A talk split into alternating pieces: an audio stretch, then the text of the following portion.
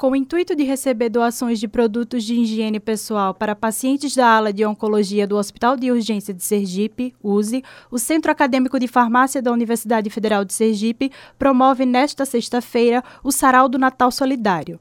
O evento será realizado nos arredores do Departamento de Farmácia da UFES, no campus de São Cristóvão. Segundo Gilson Bispo, diretor de Políticas Sociais do Centro Acadêmico de Farmácia da UFES, a ideia é unir arte e solidariedade. Nós estamos coletando produtos de higiene pessoal para ambos os sexos e para todas as idades. Lá no dia vai acontecer o, o sarau, né, que vai contar com a participação do Pablo, que em algum momento ele pode declamar os seu, seus poemas, mas também a gente tem outros convidados, outros três convidados no caso, né, que é o Carlos Daniel, o Alexandre Roberto e a Emily Tavares.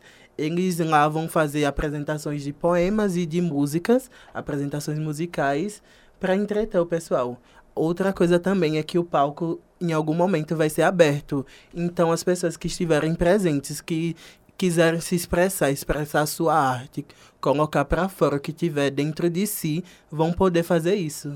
A campanha envolve também os enfermeiros e técnicos de enfermagem da ala azul do USE, que cuidam dos pacientes com câncer. Não é uma ação promovida apenas pelo Centro Acadêmico de Farmácia.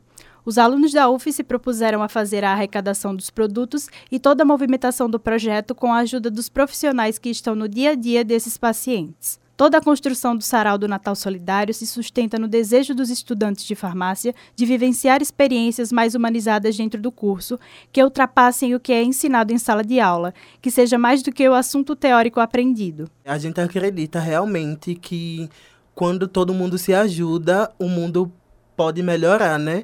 E Pablo é poeta, tem vários livros publicados, poemas publicados, e a arte está intrínseca nele. E o curso de farmácia, ele estimula bastante a humanidade, né? a humanização das pessoas.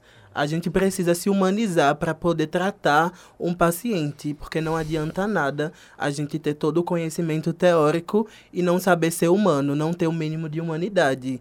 E a gente acredita realmente que quando você utiliza de arte, que é um meio sublime de expressão, de humanização, a gente consegue tornar o mundo melhor, né? Quando a gente junta arte e humanização do cuidado.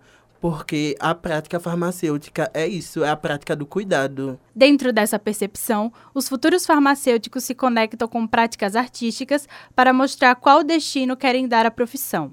A arte denota uma sensibilidade e preocupação com sentimentos como a empatia e a solidariedade por parte dos estudantes, que se revela, por exemplo, no poema de Pablo Valadares. A proposta é essa: unir a poesia, que é algo tão sensível, tão, tão sensível com o outro, deixa pelo menos o meu mundo, mas o mundo de muita gente também, muito mais. Deixa a gente com um brilho nos olhos e fazer essas ações faz com que deixe, não só acredito que os meus colegas, mas também o meu, o meu mundo, os meus olhos brilhando. O poeta já teve experiências com pacientes da oncologia do USE, como foi o caso da menina Isabelle, de 5 anos.